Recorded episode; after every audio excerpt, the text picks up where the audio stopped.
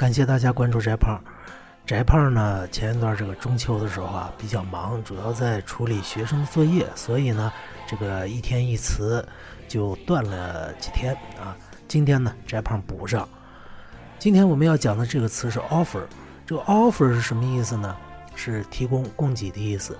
它为什么是提供、供给呢？首先我们来看一下，它是 off，o f 加上 f e r。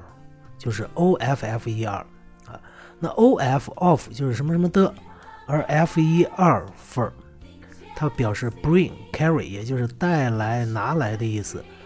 那么最早呢，这个 offer 不是给人的，它是指的给神的，哎。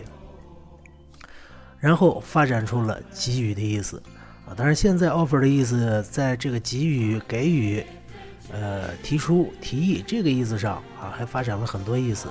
尤其是各位以后要是这个大学毕业了啊，呃，找工作的时候，你呢特别想得到的就是那个公司给你的 offer，那个 offer 的它全称是 offer letter，意思是录用信、录取通知啊，所以 offer 是很重要很重要的一个词，因此在我们的英语的高考里边，它出现的频率也是相当的高的，大概是出现了一百多次。